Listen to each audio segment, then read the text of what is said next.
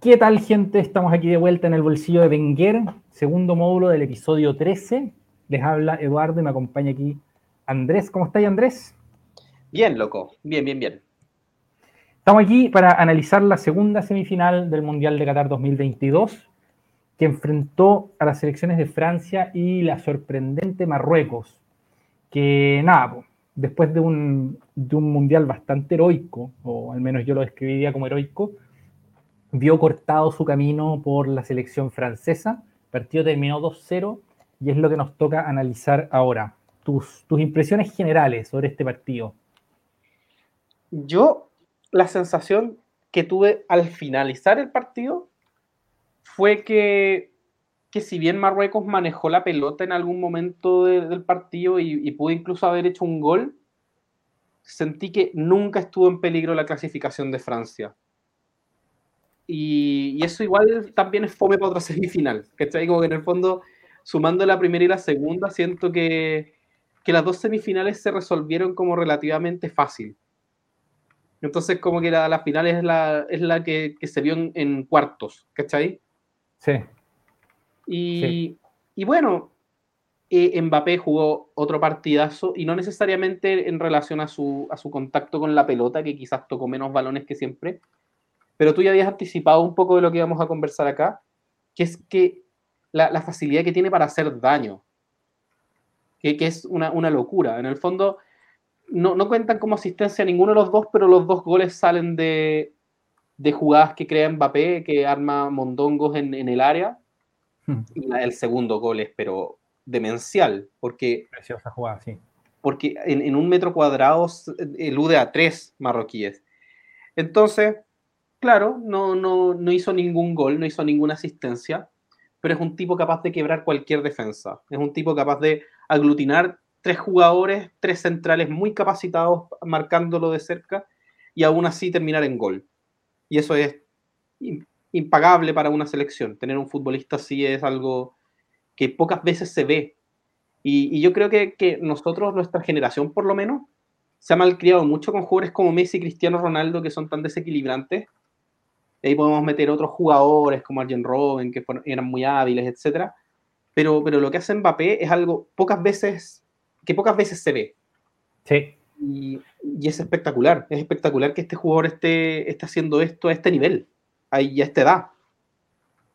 Sí, lo comentamos nosotros, eh, digamos, antes del programa, cuando terminó el partido, que algunos de los relatores a los que yo estuve lamentablemente e inevitablemente expuesto, criticaron el partido de Mbappé, así como mire Mbappé que en estos partidos ya no, ya no, ya no rinde y no es capaz como de mostrar y no sé, puras estupideces realmente, porque, o sea, ¿qué, qué más queréis mostrar que el hecho de que sea la, el penúltimo toque, digamos, en los dos goles de Francia, ¿cachai?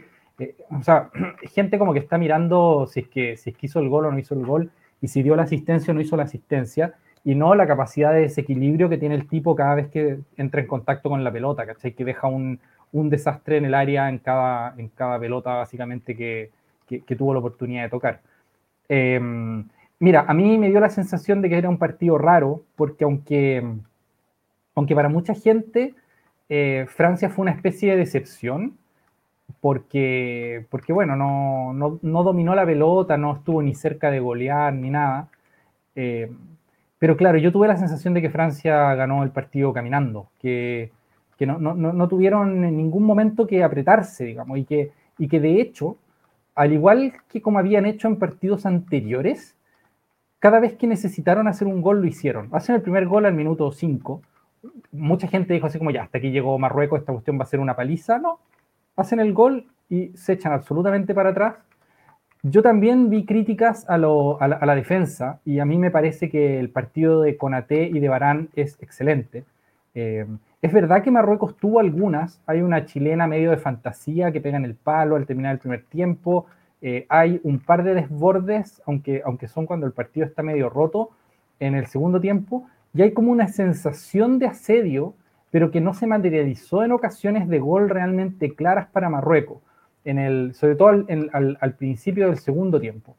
Eh, y claro, es como que Francia había hecho su gol y en un momento en el que Marruecos bajó un poco la intensidad, porque el, el, el gasto físico de la selección marroquí fue descomunal, y en un momento en que bajan un poco el ritmo, Francia aprieta y hace uno más.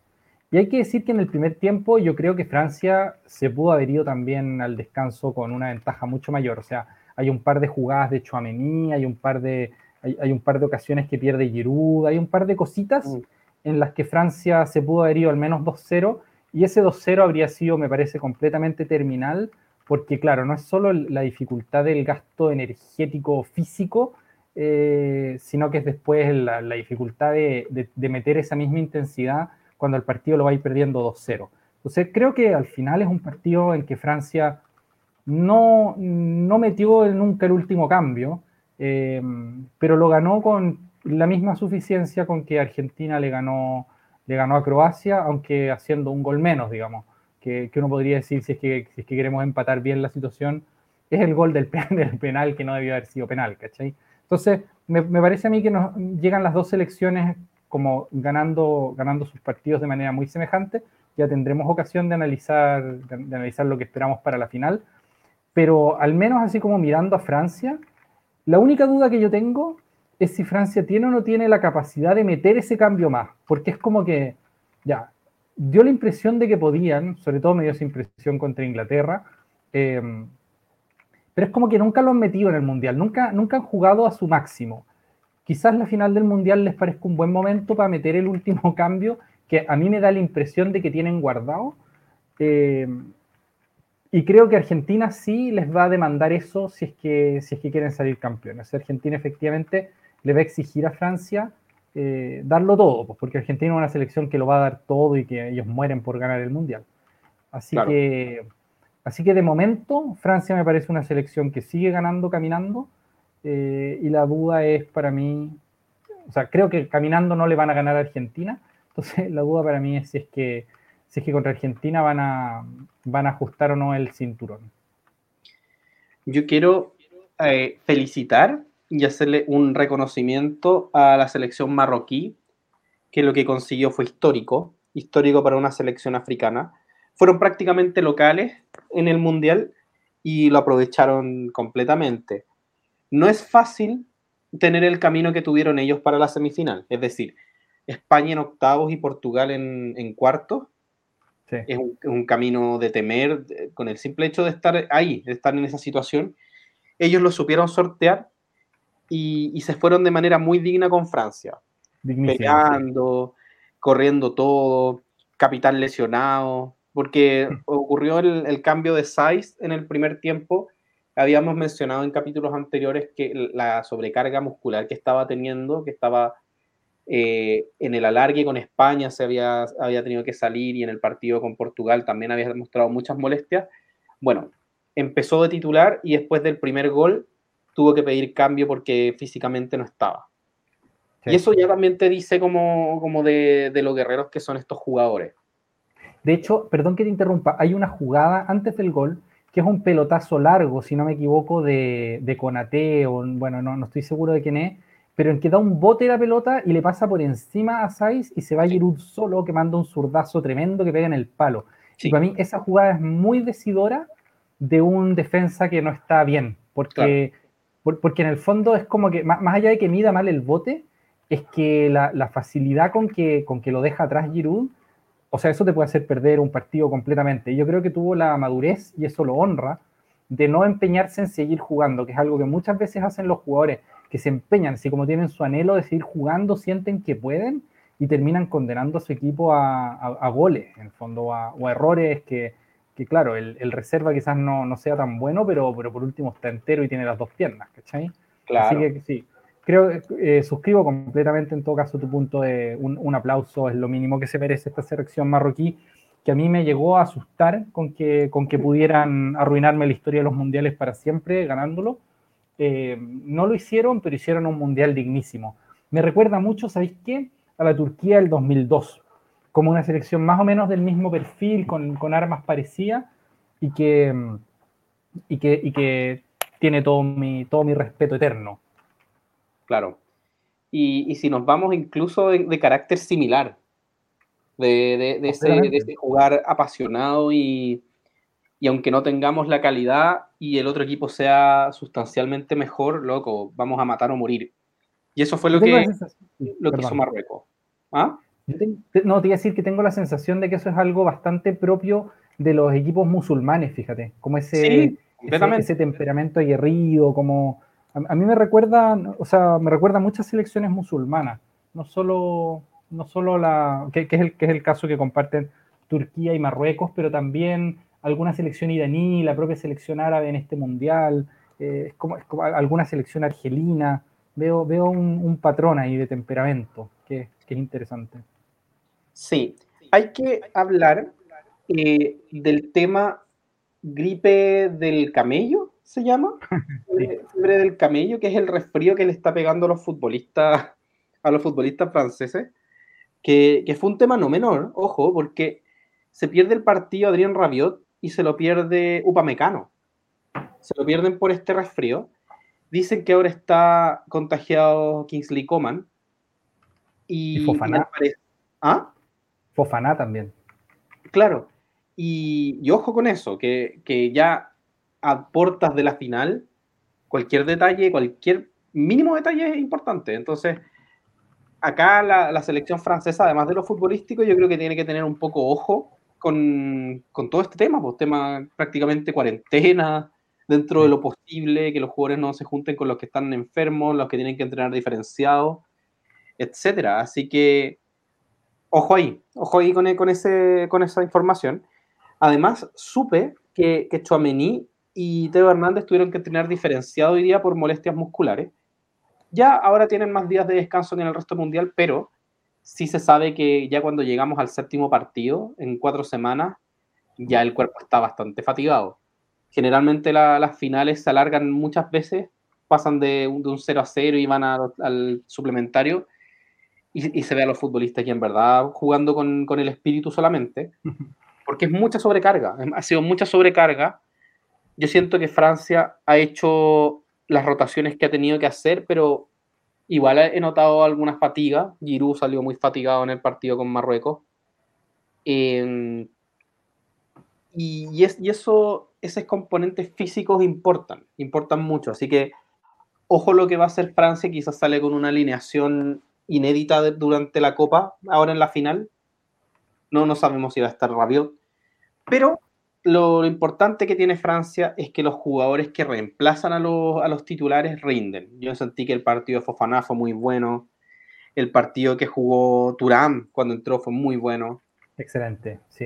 Eh, Excelente. Colomoani que entra y hace un gol, como prácticamente en la primera que toca. Entonces, entonces eso, es lo que, lo que siento que, a Francia le da y, le dio desde el día uno que nosotros empezamos este podcast el nombre de candidato. Al final, para mí, si, si Francia no llegaba a esta instancia, era una decepción, pero calamitosa con lo que tenían, con lo que tenía en el plantel. Y con lesiones y todo. Así que yo, yo esperaba ver a Francia en esta instancia Francia es la primera selección que repite final consecutiva desde Brasil, que juega tres de manera consecutiva, la, Brasil de, del 94, del 98 y del, y del 2002. Pero si gana, sería la primera en lograrlo desde Brasil en el 62. En Mundial 58 Suecia y Chile 62. Fue la última vez que una selección logró, logró ganar un bicampeonato consecutivo. Así que ojo con ese datito, cuesta mucho ganar dos mundiales seguidos, aunque no llegue a las finales. No, por supuesto. Eh, a ver, hay varias cosas. Hay unas que, creo que voy a comentar más en el siguiente módulo cuando hablemos de cómo llegan a la final. Sí, o sea, estoy de acuerdo en lo que dices de que los jugadores en este partido entraron muy bien, los que, los, llamémoslo así, los suplentes.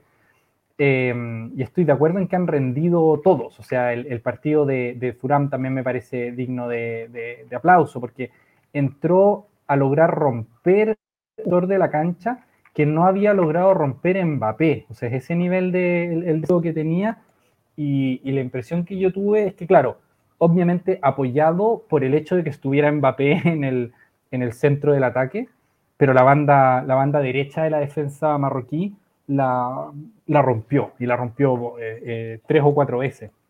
Entonces, sí, eso me parece, me parece notable, me parece notable también el partido Fofaná.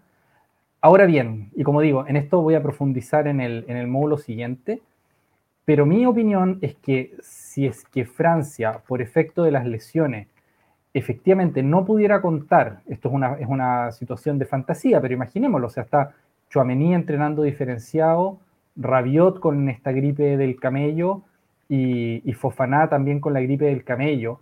Si terminara Francia jugando una final del Mundial con Camavinga y Beretut, por ejemplo, eh, habiendo dejado muertos en el camino a jugadores como Kanté, ¿cachai? Como, como bueno, y todos estos lesionados que acabamos de nombrar, a mí me parecería un, como, un, eh, no recuerdo la palabra que se ocupe en el castellano para decir esto, eh, en fin, da lo mismo, sería una, una pérdida gigantesca, handicap, esa es la palabra que estaba buscando, aunque no es castellana, pero estaba buscando, en el fondo, sería un hándicap que yo creo que no hay ninguna selección en el mundo que pueda, que pueda efectivamente asumir, ¿cachai? No podéis jugar con, con, con, descansando en que un cabro de 19 años como Camavinga te resuelva los problemas.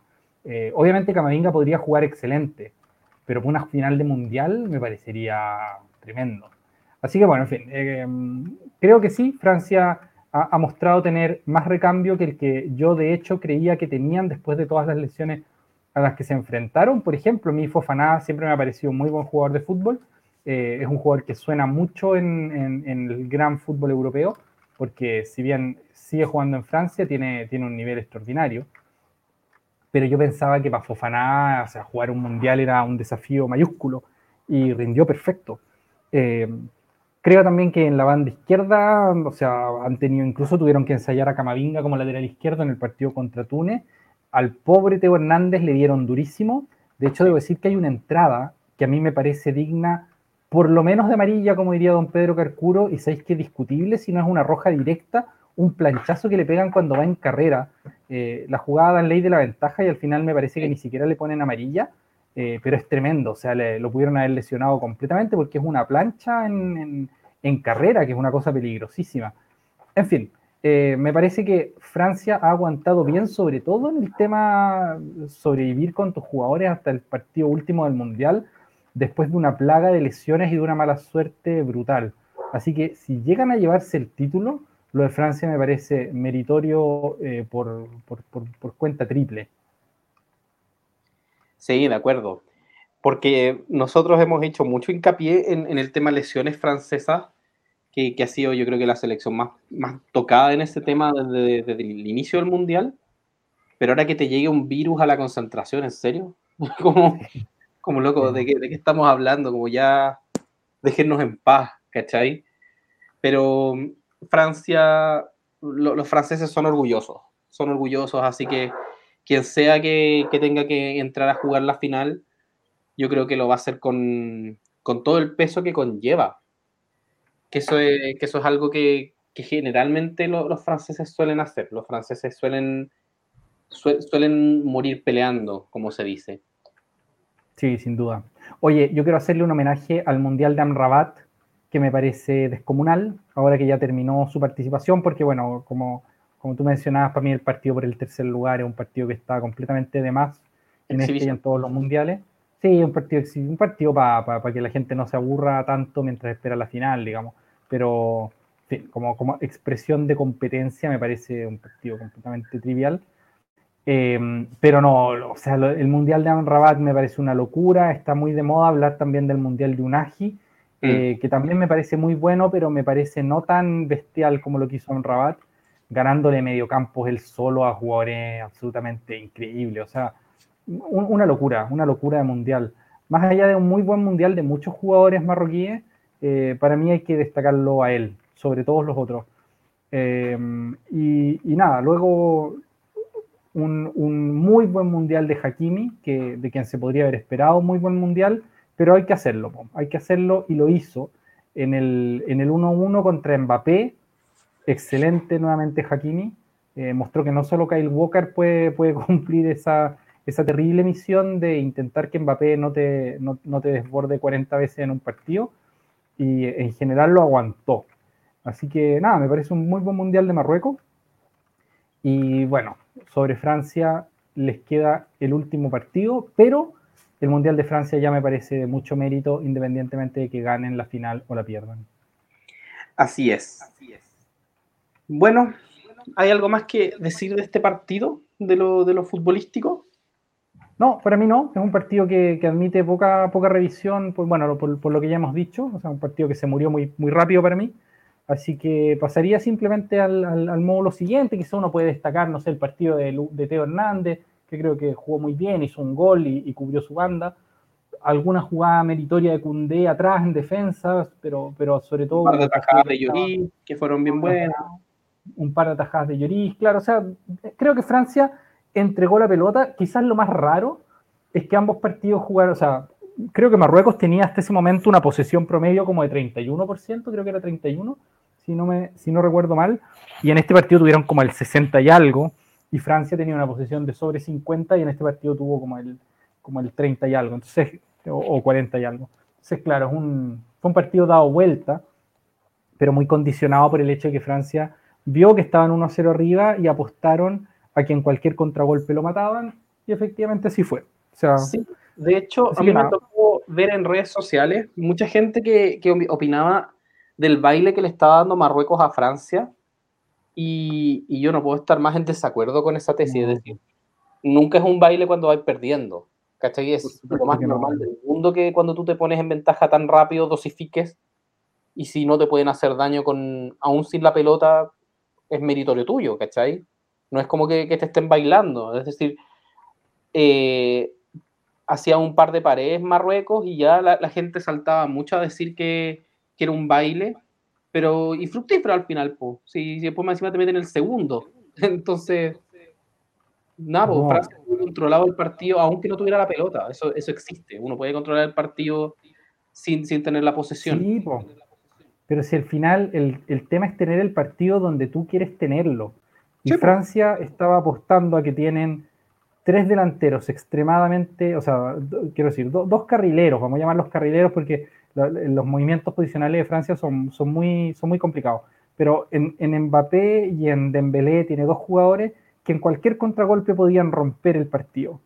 Y lo rompieron, o sea, ¿qué, qué baile es ese? Una, una, apuesta, una apuesta táctica que alguien puede encontrar que es un poco fea porque entregan la pelota y se dedican a defender Marruecos me parece que más allá de esa pirueta como de, un central en un córner, que es una chilena que termina pegando en el palo, tampoco tuvo Marruecos como ocasiones muy serias para hacer el gol. Había mostrado Marruecos en el resto del mundial como Croacia, que una cosa es defender muy bien y otra cosa es tener la creatividad para, para hacerle muchos goles a un rival. Y Marruecos a mí me había parecido que había mostrado, sobre todo en este jugador que se, que se había expulsado, este, este eh, había mostrado que, que, de cara al arco, tampoco tener un contragolpe a Marruecos le garantizaba mucha eficacia ni mucha pegada. Así, tenía, tuvieron contragolpes abundantes en lo, durante el Mundial que no, no cerraron bien. Entonces, yo creo que Francia apostó a eso, o sea que Marruecos había mostrado ser una selección con poca pegada y que en el contragolpe sus delanteros podían hacer el 2-0 en cualquier momento. Y es exactamente lo que pasó, pues si en el fondo Marruecos no tuvo pegada y en un contragolpe hicieron el 2-0. Y ahí sí el partido se acabó definitivamente porque ahí ya Marruecos dejó de luchar. Entonces, a mí me parece que cualquier análisis que diga que, Marruecos le dio un baile a Francia es como una visión un poco, un poco inocente de qué es lo que está pasando en la cancha. Pues no, no se trata simplemente esto de darse pasecito. Sí, sí muy de acuerdo. Em, entonces, cerramos este bloque. Cerramos este bloque y nos vamos ahora sí al análisis de la gran final. chao, chao, chao, chao. Chao, chao, chao.